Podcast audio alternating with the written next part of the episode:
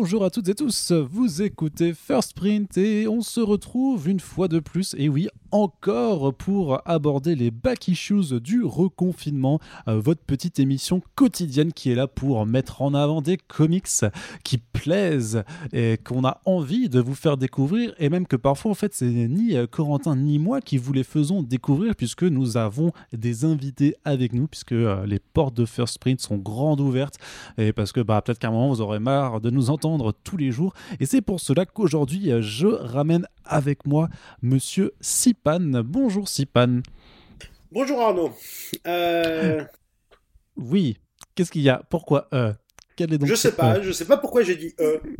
Eh bien, ça arrive, euh, ce n'est pas arrive. grave, je ne t'en veux pas. Je ne t'en veux pas, Sipan. Tu, tu, euh, tu es intervenu euh, tout récemment dans une émission Omnibus Comics et Politique, mais je te représente quand même. Donc, tu es professeur euh, de, scénario euh, pour le milieu du cinéma et euh, du jeu vidéo, et tu animes également un podcast qui s'appelle Podcrastiné, que vous retrouverez en lien dans la description de ce podcast. Aujourd'hui, Sipan, tu vas nous présenter peut-être un de tes comics préférés du monde entier, je crois bien, puisqu'il s'agit de la Doom Patrol de Grant Morrison.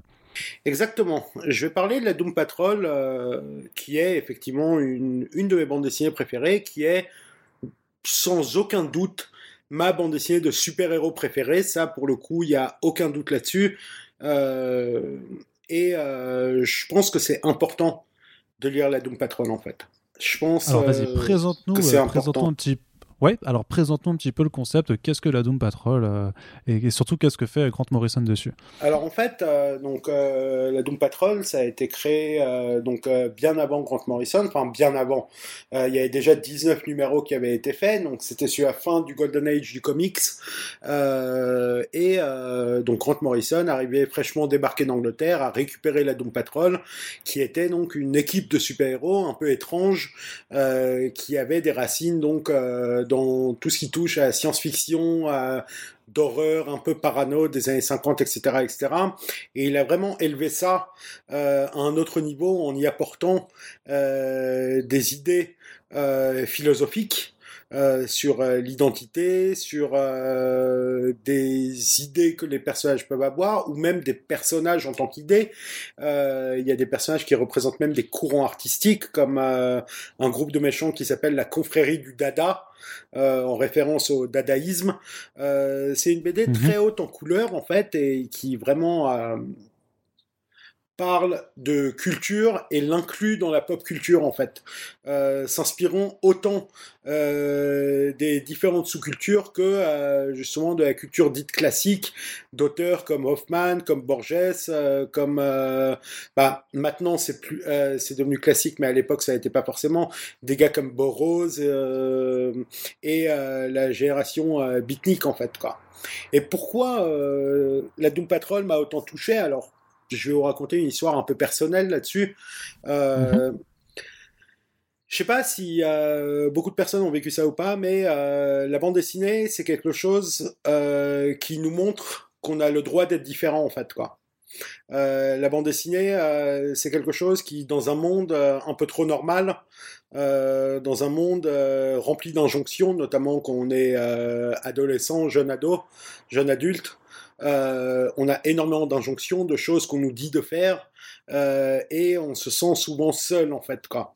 Euh, et la Doom Patrol m'a montré en fait que c'est c'est l'histoire de gens bizarres, étranges Mhm. ou jugés étranges par la société, mais qui se serrent les coudes en fait quoi. Et thématiquement, j'avais trouvé ça très très fort que ce soit que une équipe de bras cassés littéralement en fait quoi, de personnes cassées, de personnes cassées par la société qui se retrouvent euh, à se supporter les uns les autres parce que ils se sont construits cette famille-là loin du carcan familial euh, traditionnel en fait.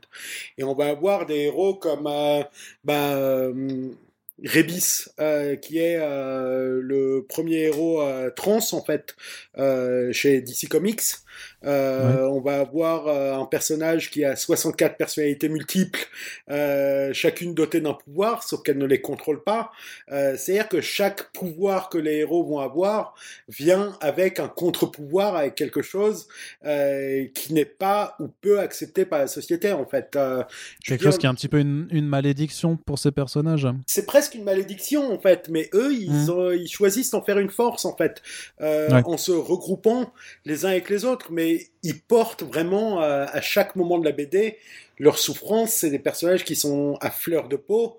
Euh, et on est vraiment sur une BD euh, très punk, parfois très hippie, très bienveillante, qui vraiment va utiliser des concepts parfois absurdes euh, et les inscrire euh, dans un univers super-héroïque de science-fiction ou d'horreur en fait quoi.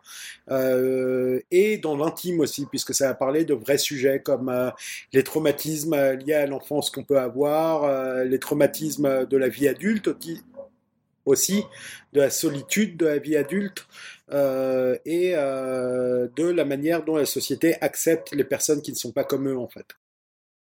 D'accord, mais ça reste quand même une, bande dessinée qui qui, qui, met pas trop euh, la déprime à, lire. C'est quelque chose qui transporte. C'est parce que c'est aussi voilà, c'est très fou euh, visuellement. Euh. Bien sûr, visuellement c'est complètement dingue. On a des couvertures déjà magnifiques dessinées par Simon Bisley. C'est une BD quand même majoritairement d'action. Il y a de la grosse bagarre. Et je veux dire clairement.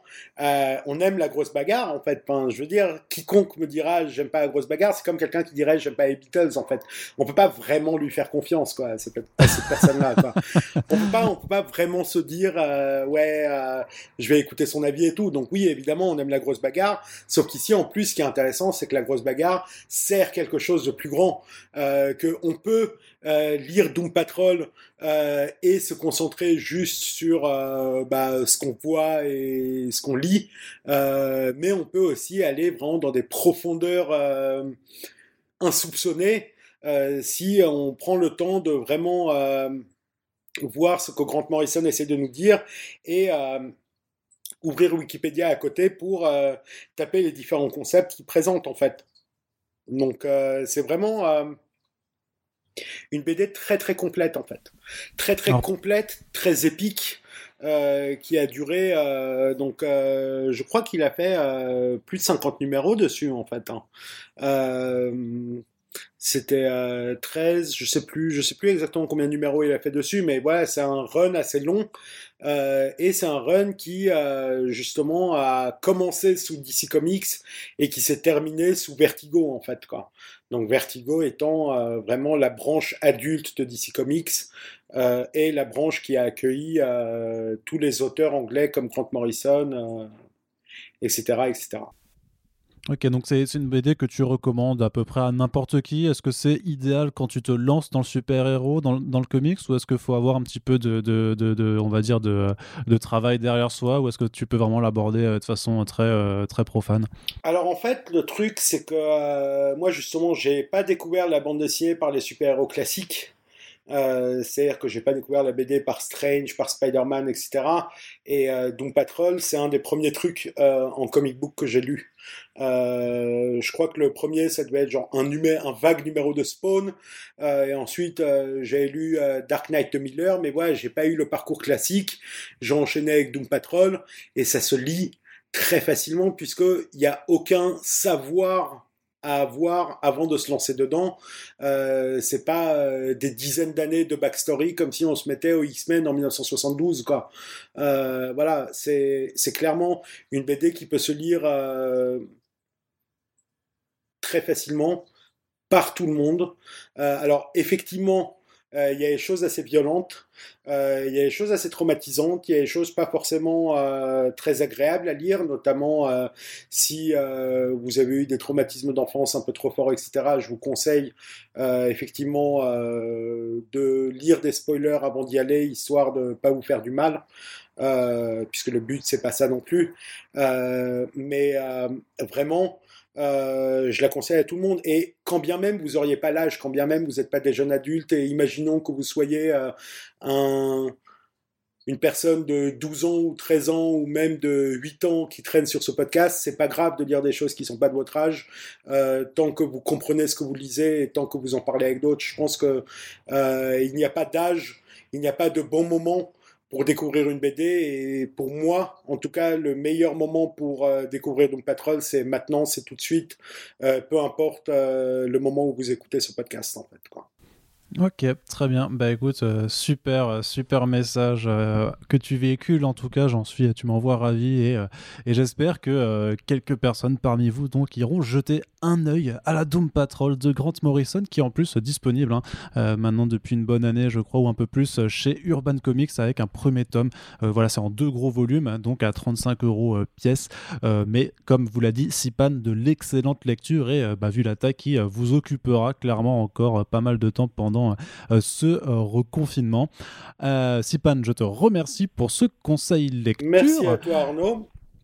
Et n'oubliez pas de partager cette émission, de nous dire si ça vous intéresse de lire du Doom Patrol ou si vous connaissez déjà et que du coup ben, vous êtes content qu'on en ait parlé dans le podcast. Et en tous les cas, je vous dis rendez-vous dès demain pour l'émission suivante des Back Issues du reconfinement. Salut Salut, salut